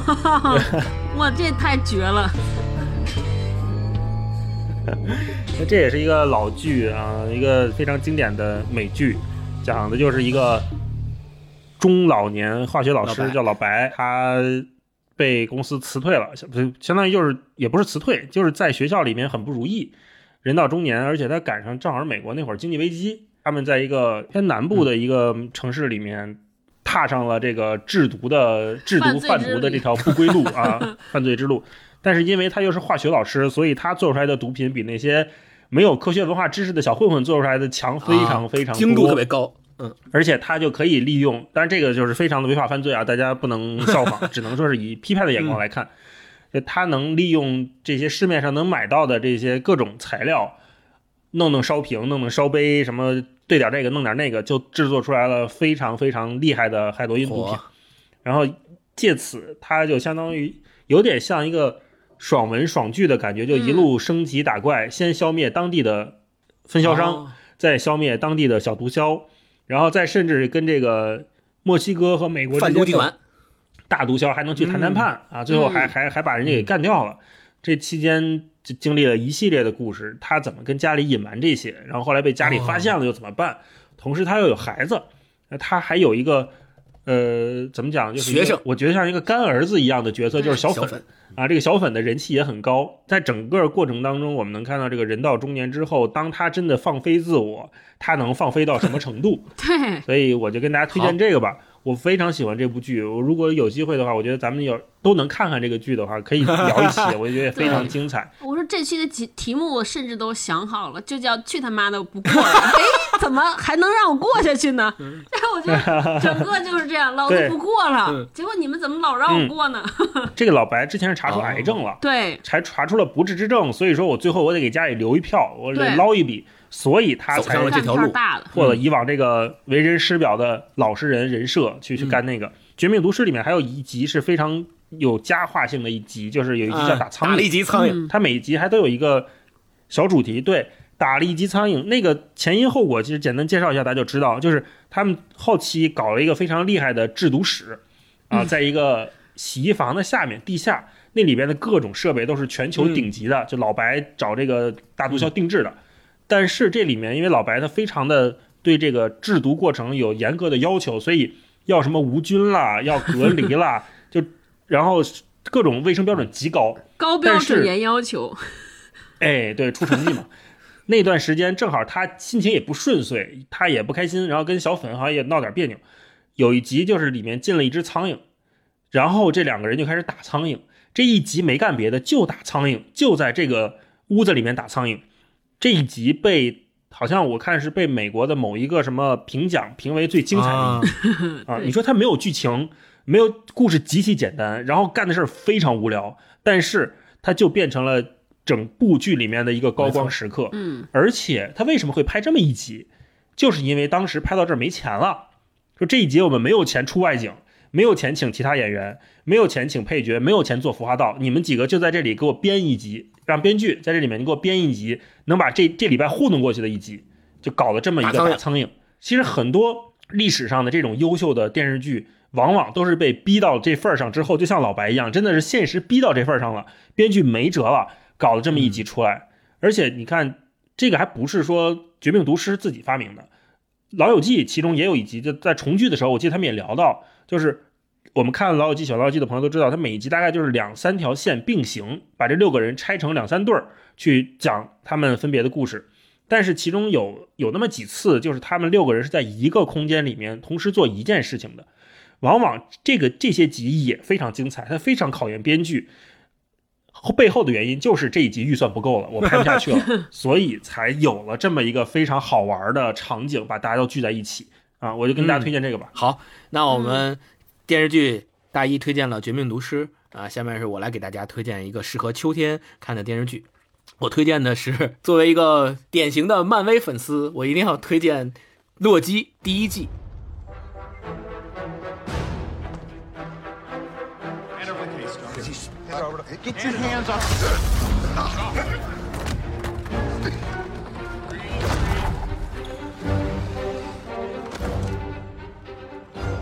为什么要推荐这一部呢？其实，呃，跟秋天也是有关系的，不仅仅是作为一个漫威粉、漫画粉来推荐的，而是因为，嗯，整个洛基的，因为大家知道，在复仇者联盟四，因为漫威宇宙要完了，在复仇者在复仇者联盟四结束之后，漫威又推出了很多衍生的剧集，包括呃之前的那个绯红女巫和幻视，还有呃冬兵和杨过与雕，别别捣乱，还有那个冬兵的电视剧，然后洛基是第三部衍生的电视剧。我觉得这三部电衍生电视剧里面，我最推荐的肯定就是洛基。如果你是一个真正的漫威粉，你应该去看，其实前两部你不看，你也应该去看洛基的第一季。为什么？首先是因为。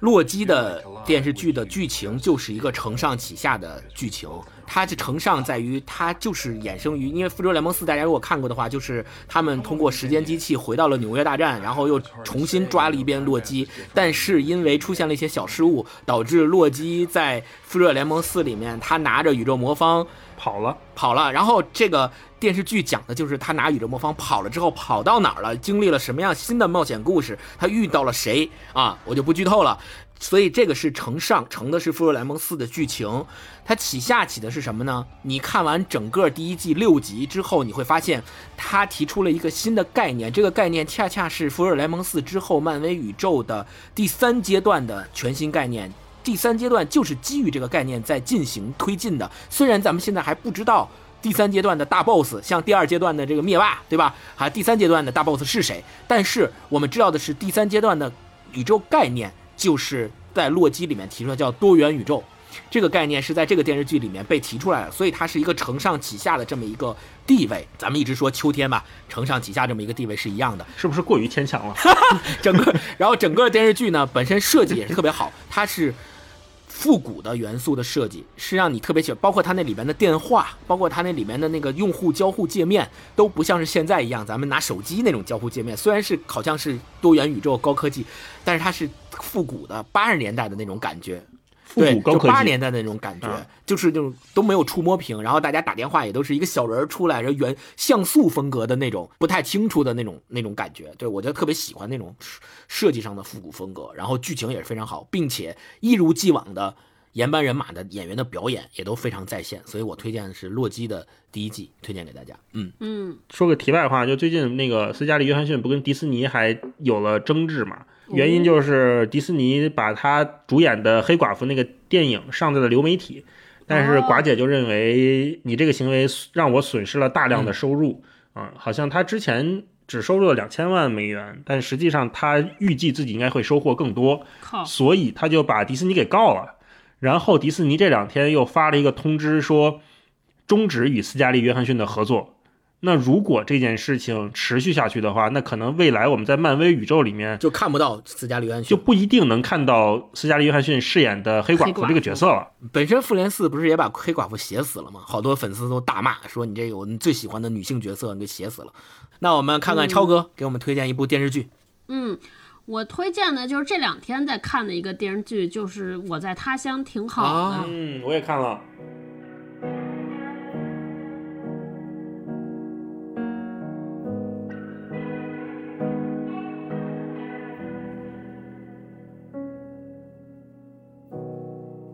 天天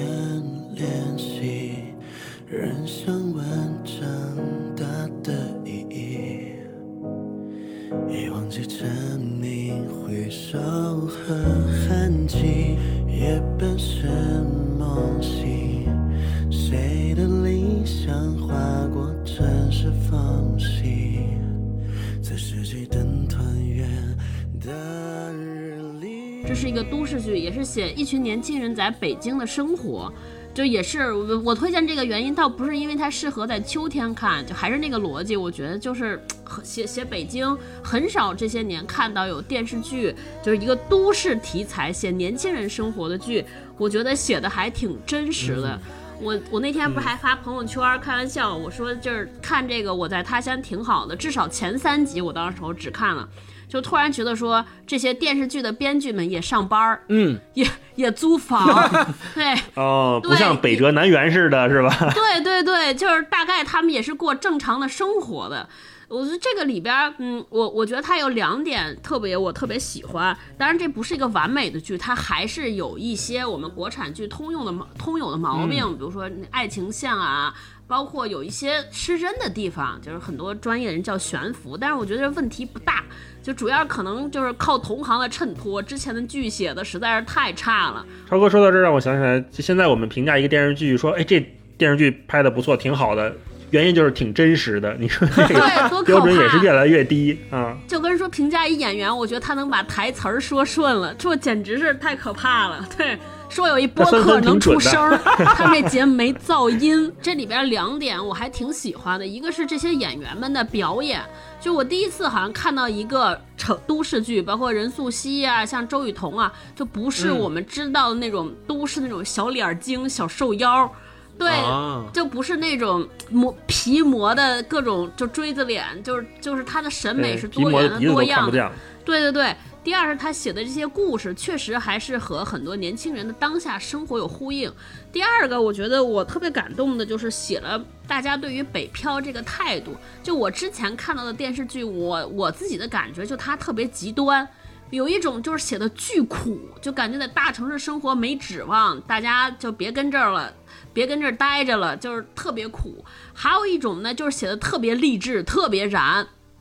哎呀，就是一个普通人，生活打怪，我也拥有了我的幸福。你看看，我觉得这大概率都不是大家正常人的态度。就这个剧里边反复说的一句台词，我觉得代表了他们的态度。他就说，北京这个城市特别大，我喜欢北京，因为它特别大。因为它大，所以呢，各种人都能在这个城市里边找到自己的位置。你是一个旷世奇才，就是我转述的，不是原词儿。如果你是一个天才，你特别有天赋，那么你一定会在这儿一飞冲天。那如果你就是个普通人，可是你愿意肯努力，你也能在这儿小富即安。如果你什么都没有，那你就是愿意勤奋一点，比别人多吃苦一点，你也来这儿能找到自己属于自己的角落。所以我觉得他他说这就是我喜欢北京的原因。这段话是一个老板劝一个他喜欢的女孩别活得那么焦虑，因为你只要在这儿，在这个城市里边生活，任何人都能找准自己的位置。剧里边持有的态度是值得宣扬的。无论来这儿找什么，是不是留在北京，你要先想好自己到底要过什么样的生活。超哥推荐了《我在他乡挺好的》嗯一个国产剧，也是最近非常火的，大家可以去看一看。好，那下面我们进入下一趴，这一趴也是由超哥先来 继续推荐，推荐一种吃喝适合秋天的吃喝。哦，哎，这个我还想了挺久的。秋天，后来我本能的想到月饼，为什么？就我想了挺久的，哦 因为因为秋天，我一想到吃的属于秋天的食物就是月饼。嗯可是我在想，月饼能有什么可吃的？后来我突然想到，就给大家推荐一个我们内蒙的特产，嗯就是叫混糖月饼。哦，就这个月饼真的跟所有的月饼都不一样，因为它没有馅儿。啊，就我昨天还去面呢，就是 对我小时候，哎，我觉得真的是我小的时候非常不爱吃这种月饼，就是我们我妈给我掰什么的，我都像给我喂药，拿开拿开拿开。然后真的是大了之后，就突然发现怎么那么好吃，我还上网看了一下它的做法，我觉得大老师肯定爱，它叫混糖月饼。它的做法特简单，就是首先它是用我们内蒙独有的那种胡麻油，但是胡麻就是这种植物，胡麻油和糖水儿，就是这个混糖，就是各种有红糖有冰糖，弄着一锅糖水儿和面，甜的。你就想想，我就觉，然后对活完之后去那个去去直接就是在烤箱里烤出来吃，它那饼是黄黄的，然后刷了好多油，上面还有芝麻，就是另一种。没有没有酱的芝麻馅儿饼，然后就是刷了红糖的芝麻馅儿饼，哇我觉得大老师应该爱吃。那肯定好吃啊，这么多糖，嗯嗯所以大家就好奇的朋友可以去网上搜搜，大家直接搜丰镇月饼，就丰镇是内蒙的一个地方，就是丰是丰收的收，镇是丰收丰收的收丰收 丰收的收，太棒了。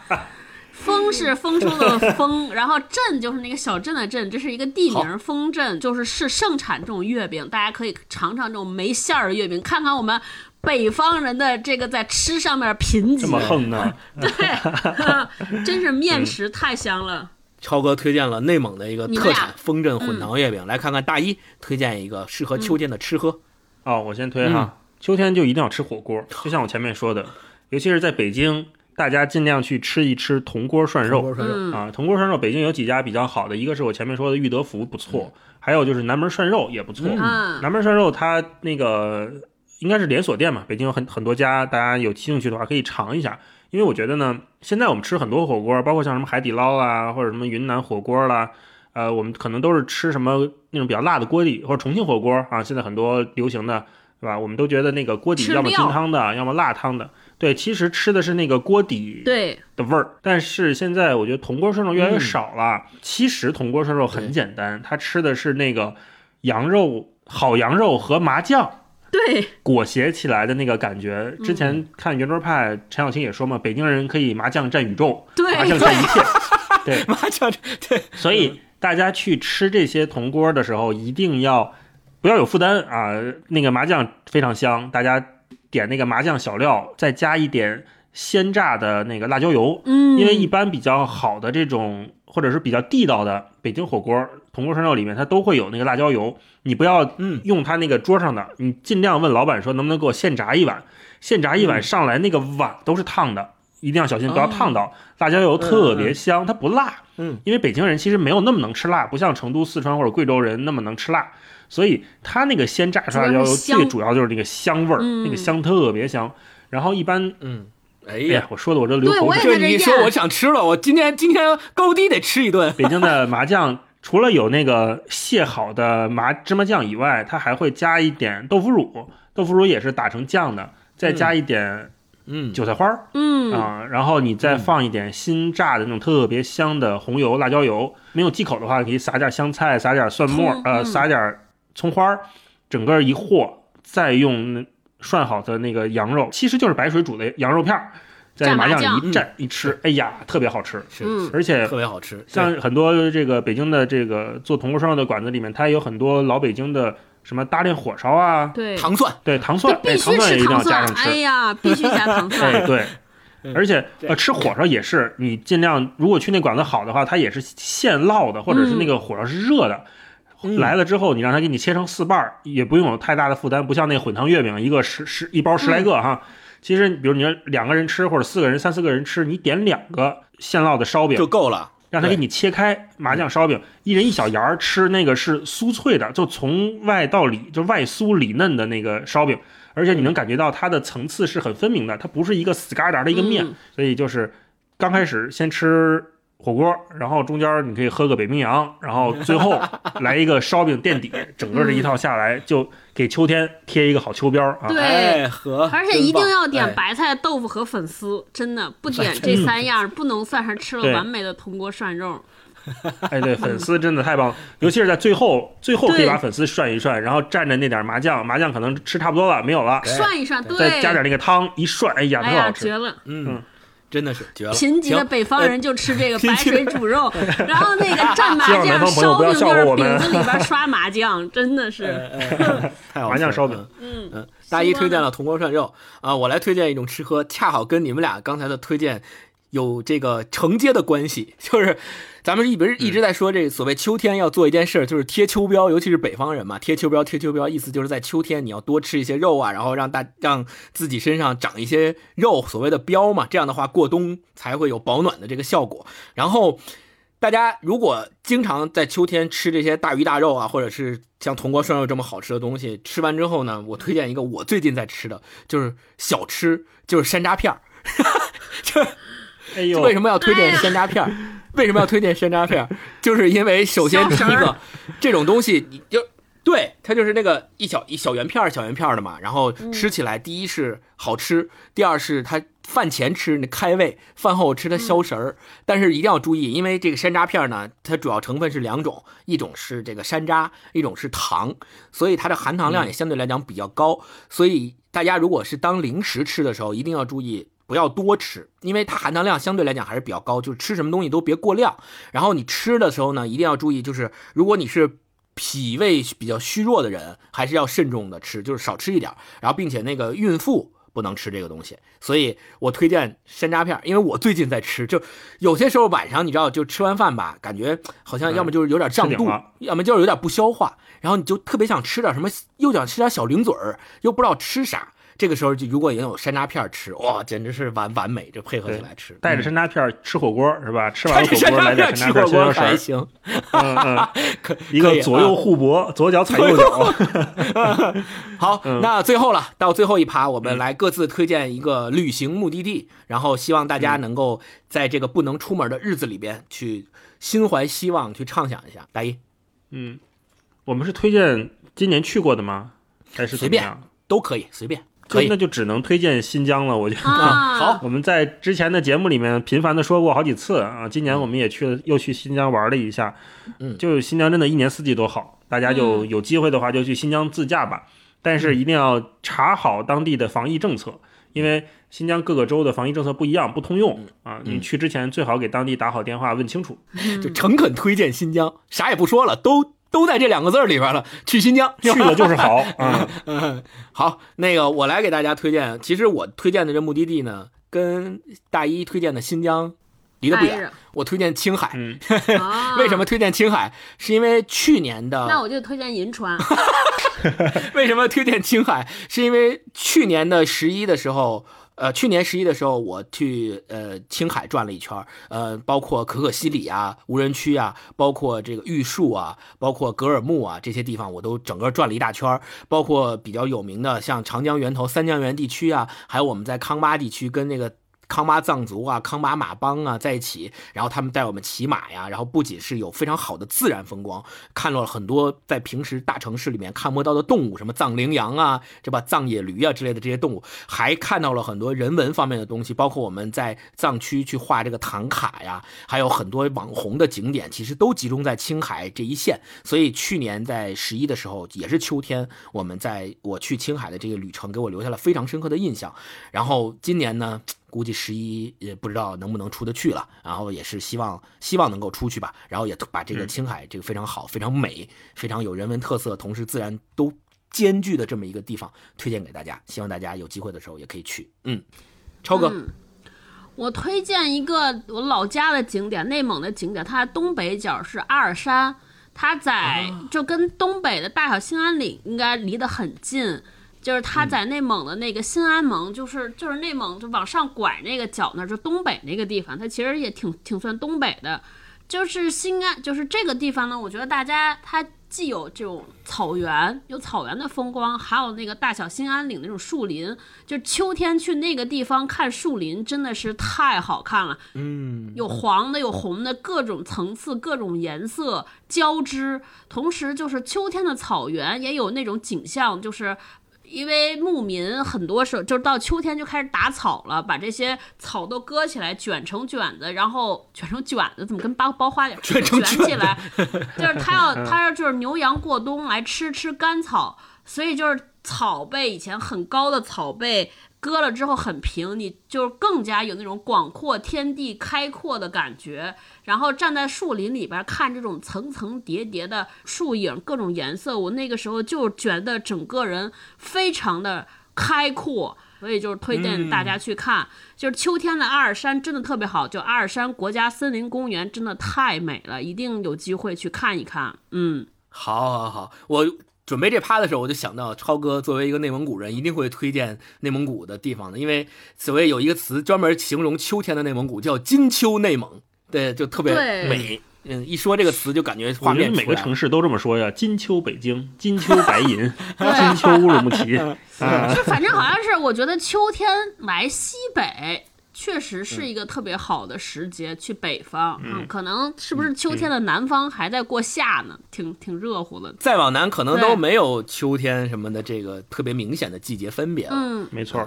所以能够感受到四季，我觉得咱们说回来，咱们从春天一直做春天、夏天，包括今天做的这个秋天的推荐，其实也恰恰是因为我们在北方，然后有四季比较分明的这么一个过程。我们大家希望能够在感受四季的同时，希望大家给大家推荐一些值得看的书啊、电影啊、电视剧啊，能够大家。呃，一起去度过、发现生活中的这些美好，并且在一起这个过春天、过夏天、过秋天的时候，能够从这些文艺作品里面，也能够去体会生活中的这些美好，然后能够变成快乐、幸福的呃人。对，OK。呃，那借着星光说这个，我最后我想再跟大家分享一段王强关于秋天的一段描写，我觉得他写的特别好。行业内著名的藏书家和书虫，其实我觉得他不是一个商人，在我眼里他就是一个文学家，嗯他是一个狂热的爱书的人。他在一本叫《书读牛津所下记》那本书里面，他写过秋天的一段，他说：“秋天是独属于回忆录的季节。秋夜里，借着捷寇斯基记忆的光亮，我真切看见了那些织进作者生命肌理的书页，怎么像永恒的投影，有力地掠过他生命变幻的天空。”不，怎么会是掠过，而是停留，是占有，是彻头彻尾的征服。没有亲密而刻骨的交集，生命何以会从书中，或者书何以会从生命中获得真正的意义和力量呢？嗯，好，那希望大家每一个人都能够在秋天里这个收获的季节收获快乐，收获幸福。嗯，那我们今天这期节目就先录到这儿。收获好吃的和好玩的，嗯，好，好看的，生活开心哎好，好那我们就跟大家说再见，我们下期再见，拜拜。拜拜。拜拜。拜拜拜拜。